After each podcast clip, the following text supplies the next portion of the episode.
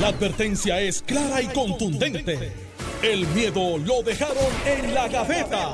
Le, le- le estás dando play al podcast de Sin, miedo, de Son Noti1630. las 9 y 4. Les saluda Ileana Rivera de Liza aquí en el, en el programa Sin Miedo por Noti 1630. Muchas gracias a todos por su sintonía y excelente día. Y aquí conmigo ya está el gobernador Alejandro García Padilla. Buenos días. Buenos días, Ileana. Buenos días a ti. Buenos días a Mente Maestra, al país que nos honra con la sintonía de cada uno y de cada una de los que nos están escuchando.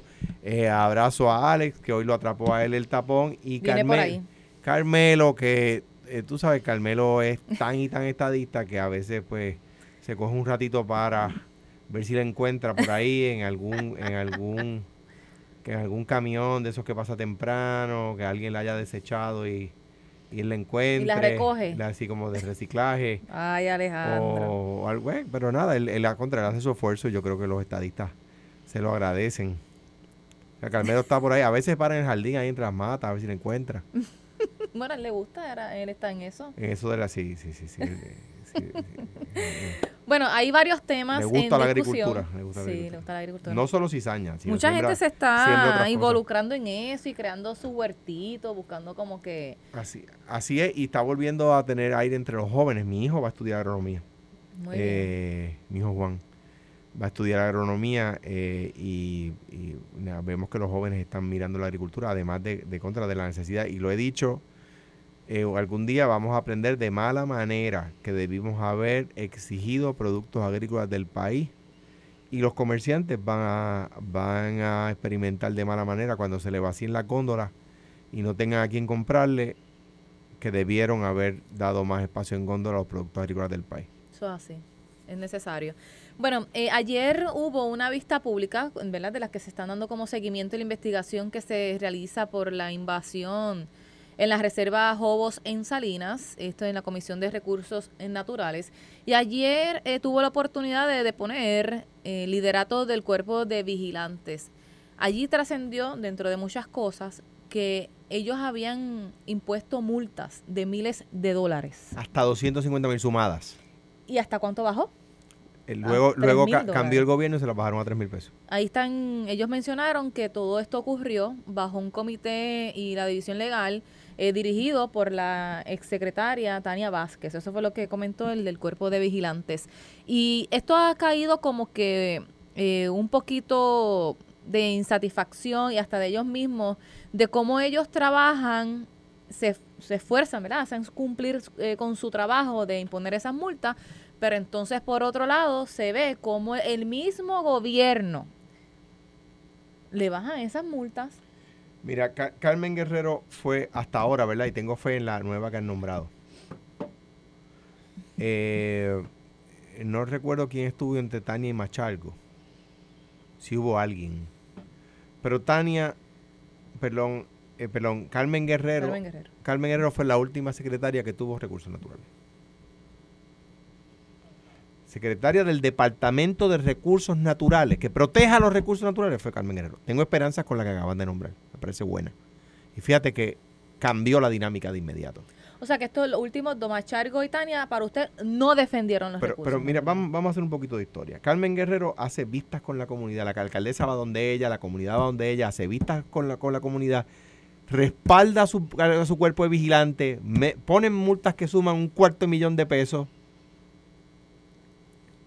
¿Qué procede? O sea, tú, el Departamento de Recursos no puede ir simplemente allí con un bulldozer y sacar a alguien, ¿verdad? Eso lo tiene que determinar la Corte, ¿verdad? ¿Cómo se hace? Pues el, el departamento emite una orden, la persona incumple la orden, el departamento va al tribunal, el tribunal ordena sacar a la persona, ¿verdad? Así es. Ese es el derecho, ¿verdad? Si no, el gobierno estaría violando la propia Dentro ley. de cualquier propiedad también. Claro, dentro de cualquier propiedad, ¿verdad? Entonces, Carmen Guerrero inicia el proceso, cambia el gobierno. Y por eso mi felicitación y mi abrazo a Carmen Guerrero. Cambia el gobierno y viene el Departamento de Recursos Naturales y lo primero que hace, que esto es una cosa inaudita, lo primero que hace es, junto a la Junta de Planificación, tratar de desproteger ocho reservas naturales. O sea, que el, que el Departamento de Recursos Naturales esté a favor de que se desprotejan ocho reservas naturales. Es es contra natura. Pero Alejandro, Entonces, luego de eso, o a la misma vez, crean ese comité y cogen la- las multas que dio el propio departamento, sus propios empleados, por 250 mil dólares, sumadas 250 mil dólares, y sumadas las bajan a 3 mil. pero ahora bien, usted con- y con- menciona con que esto- Carmen con- Guerrero fue defensa, pero esto llegó a tribunales, porque Bueno, lo que pasa es que antes de que llegue a tribunales, la parte tiene que incumplir. Tú puedes llevarlo al tribunal cuando la parte incumple. Si tú lo llevas al tribunal antes de que la parte incumpla, la parte va a decir, pero si es que el tribunal, yo todavía estoy en el proceso eh, dentro del departamento, yo tengo de- dentro del departamento, yo tengo derecho a que se me revise la, ¿verdad? Hay un proceso. Si el, lo que se llama el remedio administrativo, si el remedio administrativo no ha terminado, el departamento no puede ir a la corte, ¿ves? Porque entonces la corte le va a decir, no tribunal, no, no departamento, usted tiene que in- terminar primero el proceso dentro de la agencia para luego venir acá. Ok, Ahora, pero entonces si Carmen Guerrero como secretaria inició ese proceso. inició ese proceso, Cambia el se gobierno. puso las multas, Cambia el gobierno. no pagaron o pagaron, Bueno, no, ya está tú, incumpliendo. ya tú ves que el proceso, Ileana, es, el, es obvio que el proceso dentro del departamento no había terminado cuando el departamento pudo reducir la- las multas. ¿Qué pasó? Que las partes pidieron reconsideración al departamento, cambia el gobierno y el nuevo gobierno reconsidera y les baja la multa. Entonces las, las personas pagan la multa. Pues claro, si se la bajaron de 250 mil a 3 mil. Pero continúan violando. Entonces que el Departamento de Recursos Naturales Claro, regresar al tribunal claro. porque no estás cumpliendo igual. Claro, porque no puedes rellenar aquello allí, porque como quiera, o sea, la acción del departamento no los legaliza, está en- con- eh, ilegalmente en una reserva. Ahora, para concluir mi, mi punto, y, y- ¿verdad? Y Alex se une. Y aquí se une el, el- el- gerente general y manager del equipo, eh, Steinbrenner de, de, de, de esto aquí. Este, ¿A quién estaban defendiendo? O sea, ¿Quién tuvo el poder? ¿Quién tuvo el poder de coger un grupo de multas? Que la gente sepa, esto no es una multa. ¿Quién tuvo el poder de coger multas de 250 mil dólares, que sumaban 150 mil dólares, y bajarlas a multas que sumaban 3 mil Bueno, dólares? tuvieron que haber identificado a alguien. ¿Quién tuvo el poder? ¿Quién hizo la llamada?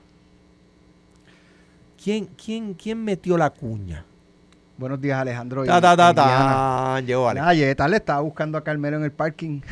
Está no chico, es que él está en la. él- a él le faltaba la parte No más lejos, a ver si, los arbustos de más lejos, a ver si Yo creo que él se quedó dormido hoy porque le escribí. No, viene por ahí, viene por ahí. Los Mira, PNP tranquilos que mira, oye. está buscando la estadidad. Alejandro, este, hay, de hecho, hay una expresión de un funcionario de, de recursos naturales ano- ayer en, el, en, el, en la vista que habló de una llamada intimidante que recibió. Dice que recibió una llamada intimidante. Eh, así que ciertamente presión había en este caso. Y- y a- a- ayer yo decía, las vistas, ahora esto abre otra investigación. Eso es una investigación en sí. Y yo creo que la Cámara debe investigarlo. Entonces, O al otra- Senado. no sé si, ¿verdad? Si se- tengas esta respuesta, pero mi pregunta es, ¿hay forma de revertir esa multa? Sí, De esa, sí. esa re- ese descuento de 99% que le dieron de 250 mil a 3 mil es un 99% de descuento Te- en la multa. Eso te- no se lo Sí, dan a ningún ciudadano. Te voy a decir por qué. le dan, Te voy a decir por este, qué. Amnistía ni, ni algún leguleyo está ahora mismo pensando que cómo es posible que yo haya contestado que sí si el proceso administrativo terminó cuando la gente pagó la multa. Ah, pero la violación es continua. Y si la violación, la es continua, la multa también. O sea, la- las multas son por incidencia. Y si la violación continúa, ellos, el, de- el- el departamento puede volver a poder multar. Esto Sí, porque de no fue, no fue que lo multaron y de hoy en adelante tienes permiso. No, es como si... Por ma- ma- eso de- que de- está en incumplimiento igual, Eh, que pues- tienen que ir Exacto. a- a- al tribunal a pedir que salgan de allí. A- Abrazo, a- abrazo a Carmen Guerrero por el trabajo que hizo y felicito a la gente de Acueducto que entiendo que son los únicos que han movido un dedo. Carmen Guerrero recibió amenazas o algo cuando intervino en eso. Yo no lo sé, ahora Carmen Guerrero dirige EPA para la región de- del Caribe, eh, o sea, la agencia federal.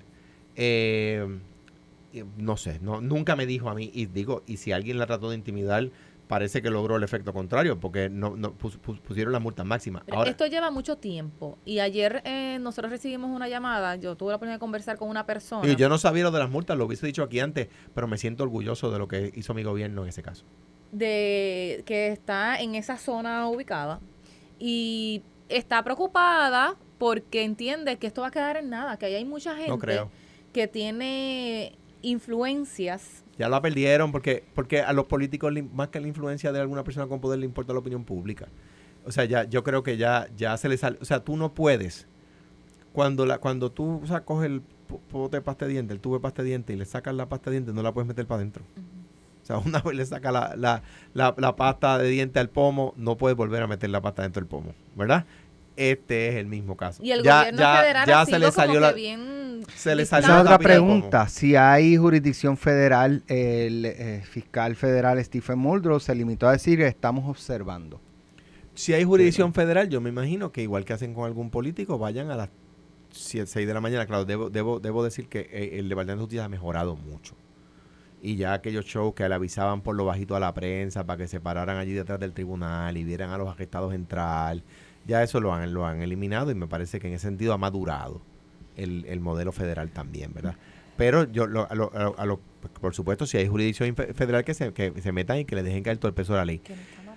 Creo que eso es otra investigación y creo y tengo fe en la nueva secretaria designada de recursos naturales. Tengo fe en que vuelva a defender los recursos naturales. Puerto Rico es el primer país del mundo que pone en su constitución la defensa de los recursos naturales. By the way, fue un joven, fue el delegado constitu- constituyente más joven de la convención, Santiago Polanco Abreu, de Isabela, Puerto Rico, el que dio la pelea porque había otros que decían que eso no se pone en las constituciones. Mira, eh, lo que lo, lo de las multas, el tema que trae Eliana, es inaudito y amerita una investigación en sí. ¿A quién protegieron? ¿Quién llamó? Eh, eh, ¿Por qué el departamento hizo eso? ¿Cuál fue el racional para que cerraran el tema de las multas dando un descuento de 99%? O sea, ¿cuál fue? A una violación tan fragante, o sea, tan obvia, eh, tan hiriente como la que está pasando allí.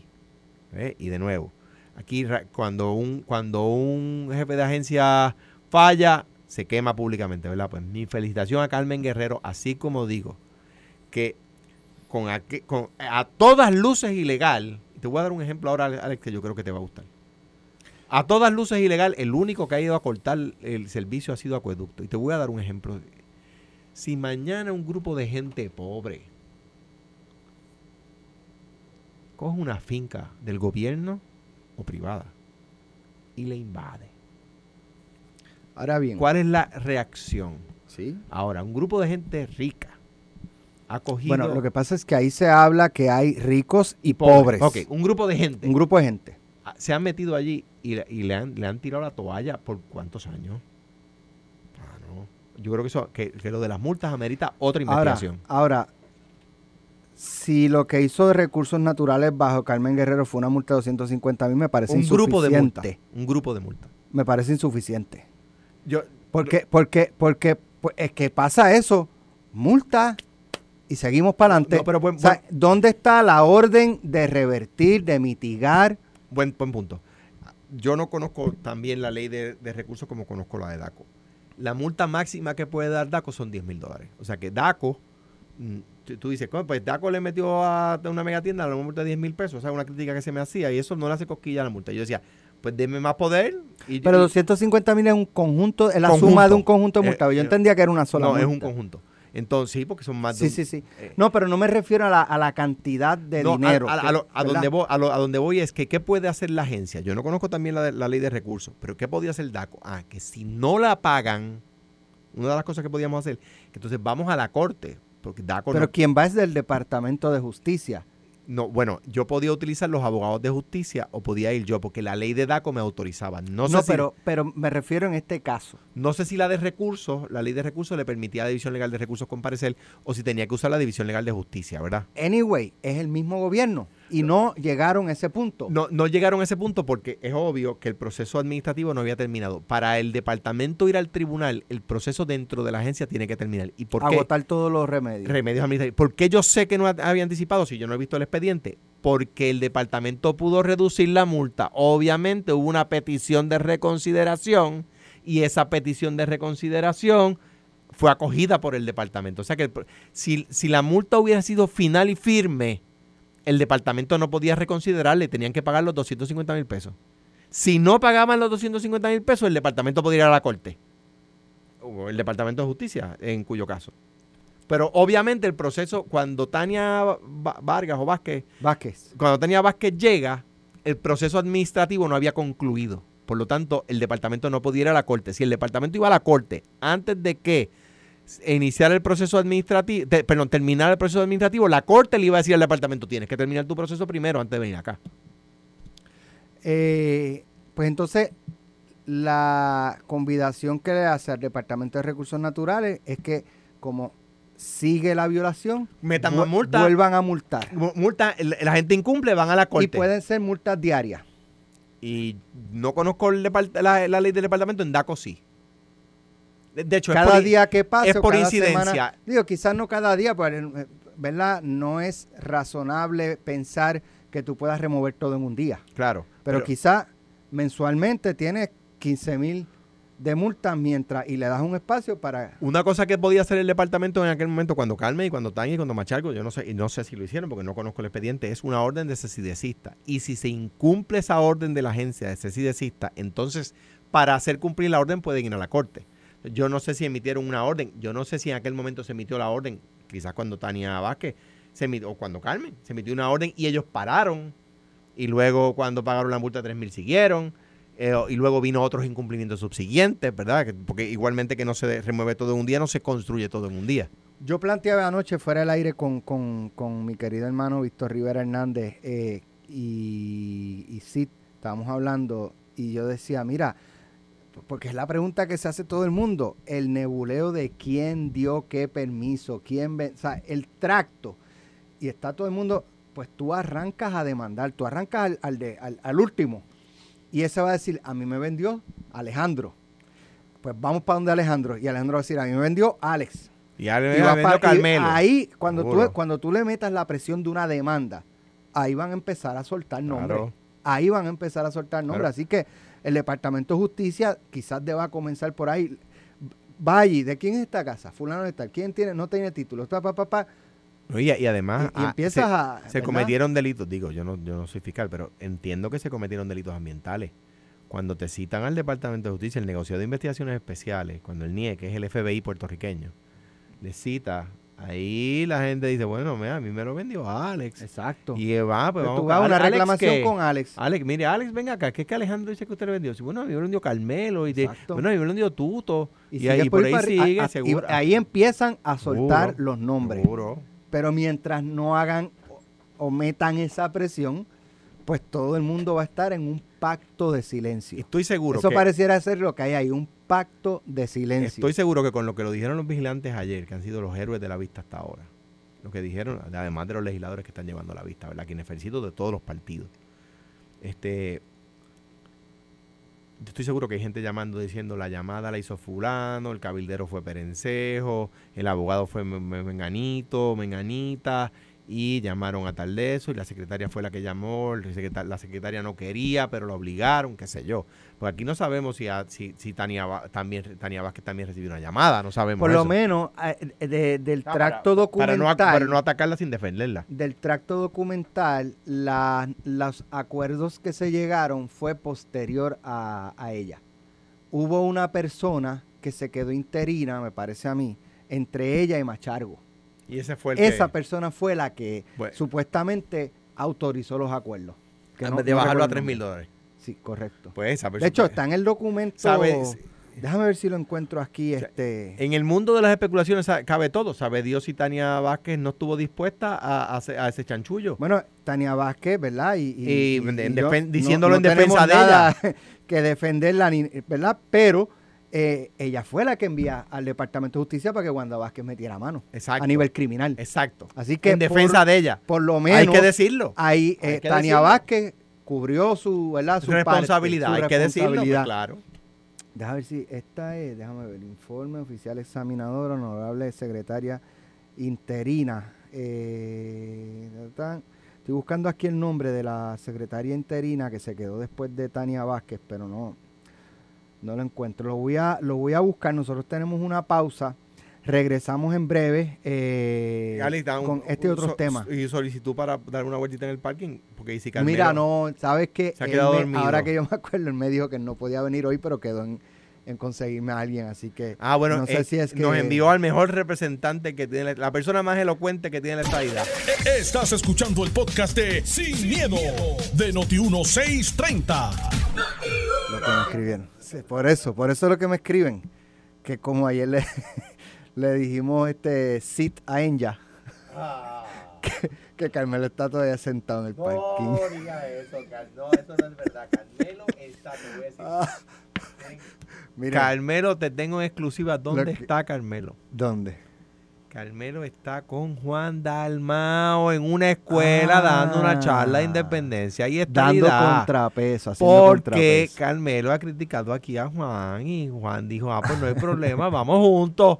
Ahora falta un popular, Dalmao, entendí, Carmelo, vamos a ver. Entendí, ya entendí. Pero popular, popular independentista, o sea, soberanista o popular de centro, porque tendrían que ir tres Ah. Populares. Ok, ok, ok. Re- re- re- me retracto. Faltan como ocho populares ahí.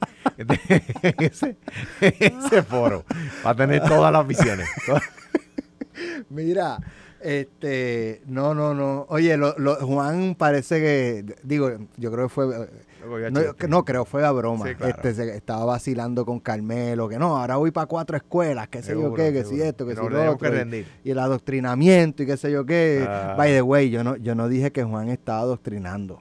Yo lo que planteé fue que él, los maestros o los, ¿verdad? En este caso, pues estamos hablando de un maestro de escuela pública que, que quieren presentar a sus estudiantes una sola visión, Claro. Eso. Pero no es que yo dije que Juan, yo creo, no sé si es que Juan No, entendió nada, mal o... Para nada. De hecho, digo, no sé, no hablo con él del tema, pero de hecho yo recuerdo cuando yo era niño, en la, para la elección del 84, a mi escuela fue el gobernador Romero, era gobernador en ese momento, Rafael Hernández Colón y Rubén Berrío. Excelente. Claro, fueron días por separado, ¿verdad? No fueron el mismo día.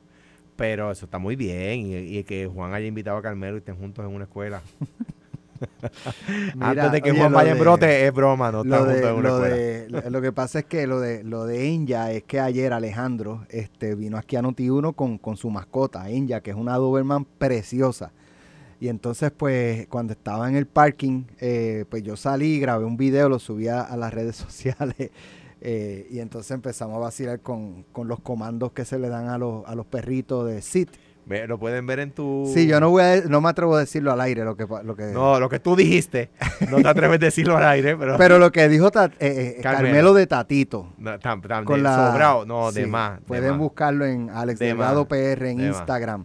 Ese no, no lo puedo subir a, a las redes sociales de, de Noti1. No, no, no puede. De hecho, las redes sociales Noti1, arroba Noti1 en Instagram, en Facebook y en Twitter y en SoundCloud y YouTube. Así que pueden eh, buscar mucho contenido digital eh, a través de las plataformas de, de Noti1. También subí a, mis redes sociales un video que ayer me, me, me pareció muy curioso, ¿verdad? Porque hace dos semanas eh, Tatito Hernández se presentó con la comisión que está Ah, investigando lo video, de vi el Salinas a la Bahía Jobo. Y entonces allí estaban todos los medios, había cámaras, había periodistas y Eliezer Molina pues le montó un show a- a- al presidente de Cámara Rafael Tatito Hernández y le, le dijo, no, y tú, y bueno, ustedes vieron el espectáculo, ¿verdad? Anoche estaba Tatito Hernández Solo, solo, sin escolta, solito. sí, es más, Eliezer tenía escolta. No, no, yo digo escolta vacilando, pero tenía dos Andaba acompañantes, dos grupo. acompañantes. Y Tatito estaba Solo. solo. Y entonces, eh, cuando ellos no estaban juntos en el panel, pero cuando eh, termina la participación de Eliezer, pues yo dije, anda, yo me percato que Tatito está ahí, yo dije, anda, Se va a formar. se, se va aquí se si se formó en Salina, aquí Eliezer se la va a montar. de nuevo a Tatito Hernández. Y más ahora que está solo, porque ahora no está con Nalmito, no está con, con ¿verdad? Con, con todos sus acompañantes. Aquí se va a formar. Y entonces cuando Eliezer fue a pasar, yo dije, vamos a aprovechar a grabar por, por ¿verdad? Para, para documentar. Le pasó de lejito y le, lo saludó y siguió caminando. Dice, y yo dije, adiós, pero, pero eh, este no era el que se quería comer a Tatito cuando tenía todas las cámaras prendidas allá en Salinas. Y aquí que tiene la oportunidad, Tatito solo lo siguió de, y lo saludó de lejito. dice Ana Teresa Toro que, que desamar de frente es más difícil. Eh, un abrazo, Ana Teresa. Mira, en primer lugar, a mí me pareció, y lo digo con mayor respeto, injusta la crítica de Eliezer a Tatito por haber ido a Salinas. O sea, que los legisladores vayan a ver una, una... De hecho, él no había ido tampoco. Él no había ido. Y que vayan allí a hacer una inspección ocular de lo que se está investigando, me parece que está bien. O sea, que de la misma manera que a veces critico a Tatito, tengo que defenderlo. No, déjame, déjame, o sea, yo te reclamo que tú vayas a investigar. Y cuando tú, vas, tú vas a investigar, te, te caigo encima porque estás allí haciendo un show y estás... Exactamente. ¿En qué quedamos? Entonces, eh, eh, eh, una vez yo recuerdo que estaba viendo unas personas que estaban protestando contra una antena de telecomunicaciones, de esas que se ponen por ahí en los montes. Ajá. Y las personas estaban transmitiendo por celular la protesta. Y yo decía, viendo en televisión las noticias, yo decía, están usando la antena.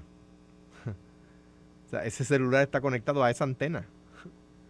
Eh, eh, le está, Eliezer le estaba diciendo a Tatito que estaban yendo allí a hacer un show cuando él tenía su, su teléfono prendido y estaba grabando live, estaba, perdón, este, emitiendo live. O sea que pues él también estaba haciendo, digamos, promoción de su intervención, que uno puede pensar justa o injusta. La, agresión no se justifica. Y yo creo que la, en aquel momento el acercamiento de don Eliezer a Tatito fue injusto. Eh, y como tú dices, pues contra el debajo de la luz del sol, con las cámaras de televisión y con su teléfono celular graba, eh, grabando, no, perdóname, transmitiendo en vivo, asumió una actitud que no sostuvo gracias a Dios, ¿verdad? Qué bueno que no sostuvo cuando se vieron solos, sin cámaras y sin transmitir en vivo. La actitud que asumió Eliezer ayer en primera ayer en, en perdón, en pelotadura, a mi juicio, es la actitud que uno debe asumir. Mira, si yo no tengo nada que discutir contigo, no te tengo que insultar ni tengo que caer encima. Yo creo que ayer lo hizo bien. Pero, Le pasó por el lado, lo saludó y siguió. Pero eso es un poco para que ustedes vean lo que es la, eh, ¿cómo te digo? Es espectacularización, ¿eh? Sí. ¿Eso está bien dicho? Sí. Pues la espectacularización de, de, de, reclamo en este caso de Vallajobo. Cuando hay cámara, formo el bollete y, y, y, soy el más bravo y el más gritón y el más guapo. Y cuando tengo al hombre solo, ¿Cómo es que hace Carmelo? Ok. Entonces, ahora que lo tiene solo, y además mete mano. no, ahí no, ahí no. Entonces, entonces, para que ustedes vean que estas causas muchas veces por algunas personas, vamos a ser claros, está revestido de, de, de espectáculo, hacer un show, hacer un espectáculo. Llamar la atención. En Salinas, como había cámara, hizo el espectáculo Ayer no había cámara, Tatito estaba solo, él estaba solo, le pasó de lejito. Y aquí quien... ni lo, o sea, ni lo saludó con la mano. En honor a la verdad, aquí quienes han levantado el tema de juego han sido la comunidad, la alcaldesa y la Cámara. Son los que le han levantado el perfil al tema. Claro, y la prensa lo ha cubierto y lo ha cubierto bien. Y no puede estar de acuerdo con algunas expresiones o en desacuerdo con otras expresiones de cualquiera de los integrantes de, que he mencionado y de otros, ¿verdad? pero pero no, yo no me parece a mí que la cámara lo está haciendo bien con esto está haciendo una investigación. Ayer surgió lo de las multas. De dónde surge la investigación de la, la, información de las multas de la investigación de la cámara. Pues pues por, por, porque les voy a caer encima. Si uno si uno cree que no están haciendo algo bien pues, pues uno lo critica pero si están haciéndolo bien ¿por qué insultarlo? si fueron allí a ver ¿por qué por qué ir a insultarlo? ¿Por qué hacer un, ¿verdad? un show? Pues, y yo creo, por ejemplo, yo creo que Eliezer Molina a veces hace cosas extraordinarias, buenas, a favor de la defensa del medio ambiente, a favor de la promoción agrícola. No quiere decir que, sea, que, no esté de acuerdo con él en una, no quiere decir que no estoy de acuerdo con él en, otras, ¿verdad? Me parece a mí que la actitud, si uno está en, en, en, términos de no conversar con una persona, lo que hizo ayer en pelotadura es lo correcto. Pues tú pasas, lo saludas y te vas. Bueno, hablando de Tatito Hernández, tuvimos la oportunidad de hablar con él. Eh, hablamos de lo que es eh, las propuestas, ¿verdad? Y lo que le está buscando con sus propuestas para reformar la estructura organizacional, entre otras cosas, del Partido Popular. Eh, y, una de las cosas, ¿verdad? Y, es lo que se ha discutido, que, que, él está buscando que se elimine la figura del presidente del Partido Popular, que se cree un comité eh, que tenga, pues, gobernador o exgobernador, presidente legislativo, este, y son como siete o ocho personas aproximadamente. Y eh, anoche, pues le pregunté cómo él evalúa, porque si él le quiere, ¿verdad? Como dicen por ahí, eh, volar la cabeza a términos políticos a José Luis Dalmau eliminando la presidencia, ¿cómo él evalúa el desempeño de José Luis Dalmau como presidente del PPD? Vamos a escuchar. ¿Qué, nota, le da Dalmau como presidente del PPD? Bueno, yo creo que ha hecho un trabajo extraordinario. Siempre al principio de todo ah. cuatro años es bien difícil. Yo no he visto un presidente al principio que no tenga controversias como la que tiene que atender él. Me tengo que ir seriamente. Con un sí o un no. ¿Usted le interesa la presidencia del partido? No. ¿Usted le interesa la candidatura a la gobernación? No, no he dicho en ningún momento esto. Extraordinaria. El extraordinario el desempeño de, José Luis Dalmau como presidente del partido. Pues porque le quiere eliminar la posición. Yo creo que no es contra José Luis. Yo creo que él está pensando en quién, quién pudiera. José Luis, yo creo que, que tampoco, que también ha dicho que no, que no correría para gobernador. Yo creo que Tatito está eh, viendo cómo, quién pudiera aspirar después. ¿Y por qué el bloquear? Dicen que Charlie, que, que yo, eh, ¿sabes? Que entre varias personas es Charlie Delgado a quien le quiere cerrar el paso. Eh, pues eso, pues. ¿Lo has escuchado dentro del partido también? He escuchado eso, no, pero no, no tengo nada, no tengo ninguna prueba, nada que me invite a pensar que esa es la verdad, pero he escuchado lo mismo que tú. Pero la pregunta sería, ¿por qué? Yo no lo sé. Eh, han tenido visiones distintas. La, la, la, justo luego de la derrota del Partido Popular en la papeleta de gobernador, ¿verdad? Hay que entender que el Partido Popular ganó la mayoría de las alcaldías y la mayoría de los escaños legislativos. En la papeleta de gobernador perdimos eh, y hubo una, unos acercamientos muy fuertes de taditos con Charlie, algunos delante de mí. Eh, muy fuertes. ¿Cuál es, cuál es verdad? Y en la medida que pueda la, la divergencia o las diferencias que puedan tener en términos eh, ideológicos dentro del partido. Yo creo que hay de que hay de estatus. Que hay de pues Charlie es soberanista, aunque después lo negó como candidato, pero él es soberanista. Yo creo que hay de eso y sí, yo creo que hay de eso eh, y, de, visión de país, ¿verdad? Eh, sin entrar yo en los méritos de a favor de quién, ¿verdad? Yo en, en, términos sociales yo estoy más con la visión de, de, de Tatito en algunos temas, ¿verdad? Que con la visión de Charlie, ¿no? En términos sociales, por ejemplo. Eh, en términos fiscales, a veces por lo regular he estado más a favor de la posición de Tatito que la de Charlie también. Eh, pero, pero no tengo nada en contra de ninguno de ambos. Ahora bien, dicho eso, esto me, eh, me decía una persona esta mañana, los votos no se consiguen cambiando la estructura. La estructura está allí. ganar, hemos ganado y perdido elecciones con esa estructura. Lo que hay que entender es Eduardo le llama qué significa ser popular. Yo, yo ah, un poquito más general que eso. O sea, eh, ayer no sé si fue aquí que lo decía. Eh, Luis Fortuño favorecía posturas bien conservadoras, fiscales y socialmente. Y yo me enfrenté a él y sacó 47% de los votos. No sacó 32, sacó 47%. Yo favorecía posturas muy liberales versus las, de, versus las posturas de Fortuño y saqué 48%, 47 puntos tanto, que si yo me acuerdo, pone tú 48%. Entonces, ¿qué pasa? El PNP y el Partido Popular han decidido que querer estar bien con todo el mundo. El PNP y el Partido Popular. Fortuño, que favorecía posturas bien conservadoras, a las que yo me opongo, sacó 47% en el 2012. Posturas a las que yo me opongo. Pero tengo que reconocer que sacó 47%. Y yo que propongo eh, eh, eh, posturas mucho más liberales.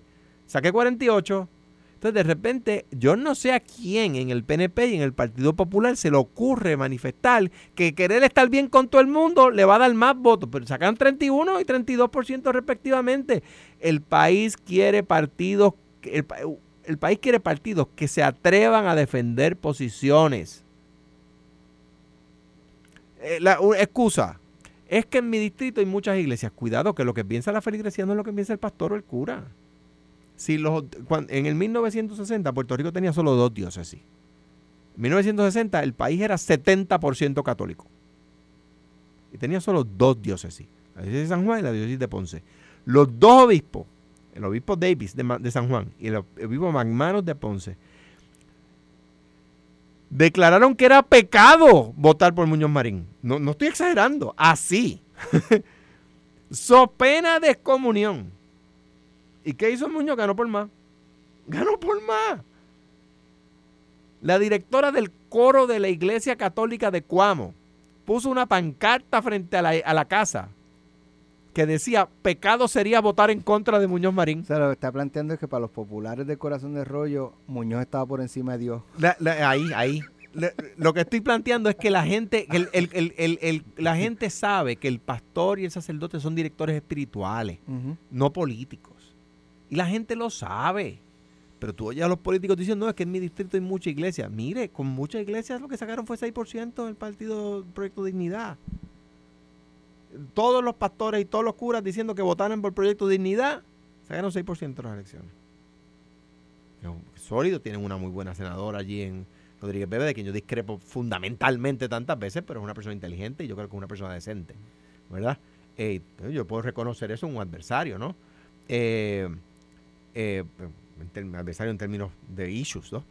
Ahora, el, el país quiere que el Partido Popular defienda las causas de que están en su ADN, que son las causas liberales, y que el PNP las conservadoras. Y, eso le daba las grandes triunfos. Y en términos ideológicos, ¿por qué? Pregunto. Eh, y con esto hago una transición al próximo tema.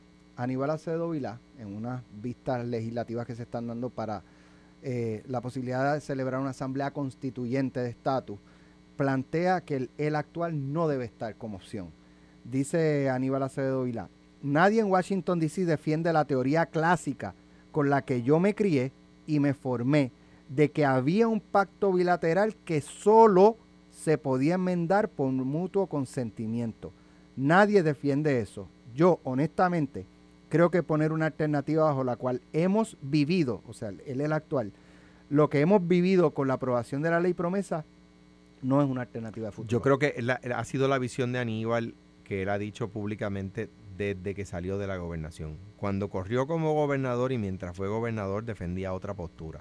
Ahora, bueno, ah, recuerda que fueron los federales los ah, que, ¿verdad? Pasó un proceso que aunque salió eh, no culpable, no dejó, no deja de ser, pienso yo, un proceso traumático, y duro. Claro. Eh, y, y, eso pues puede levantar un resentimiento, ¿verdad? y, este, la, pero, pero, pero fuera de eso, fuera de eso, fíjate lo que él plantea.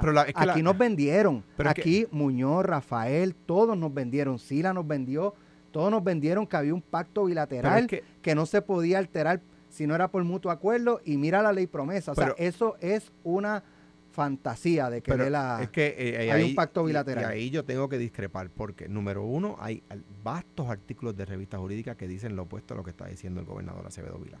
Número dos, tiene jueces de la Corte Suprema escribiendo en decisiones, como el caso de Sánchez Valle, diciendo una cosa distinta a la que dice Aníbal. Alejandro, pero tú, puedes, tú puedes citar una biblioteca, pero la, si la práctica es distinta, olvídate lo que diga el escrito, en la, la práctica. Está bien, pero fíjate que lo que él dice es nadie en la esfera federal defiende esto. Nadie en la esfera federal defiende esto. Y yo lo que digo a eso es, eso no es correcto. Eso no es correcto. En la esfera federal, nada más y nada menos que algunos jueces de la Corte Suprema han dicho lo que han dicho. De hecho, aquí me da coraje con, tanta persona.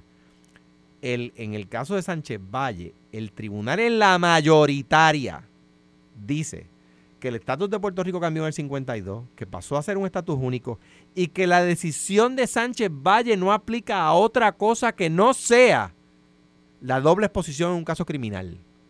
Lo dice así mismo la oposición mayoritaria. Ah, pero ¿qué pasa? Los detractores de Lela cogieron eso y dijeron algo distinto. Por eso yo he retado en público a los que se pasan citando a Sánchez Valle como, como la razón de ser de la, de la muerte de Lela a que lo debatamos en público y ninguno pone un pie al frente. Ninguno. ¿Por qué? Ah, porque con la, hablar citando la decisión es otra cosa. Es otra cosa. La, y, me gusta decirlo porque hay gente, hay gente a la que se le olvida. Quien decide qué es constitucional y qué no es la Corte Suprema, no es el Congreso. De hecho, la opinión mayoritaria dice, y le, dio un bofetón a los estadistas, diciendo el crecimiento del Estado Libre Asociado está dentro de la Constitución de los Estados Unidos. No eh, lo que decían los estadistas, que, no, que el Estado Libre Asociado no podía crecer dentro de la Constitución. La, opinión de la Corte Suprema dice otra cosa. Las disidentes ni te digo. Las disidentes, otros jueces de la Corte Suprema dicen lo contrario a lo que dice Aníbal. O sea que sí hay gente. Ahora bien, es justo decir, esa ha sido la opinión de Aníbal por los últimos 10, 14, 16 años. Alejandro, mañana regresamos a las 9 de la mañana aquí en Sin Miedo. Esto fue, el podcast de Sin, miedo, de Noti1630. Dale play a tu podcast favorito a través de Apple Podcasts, Spotify, Google Podcasts, Stitcher y notiuno.com.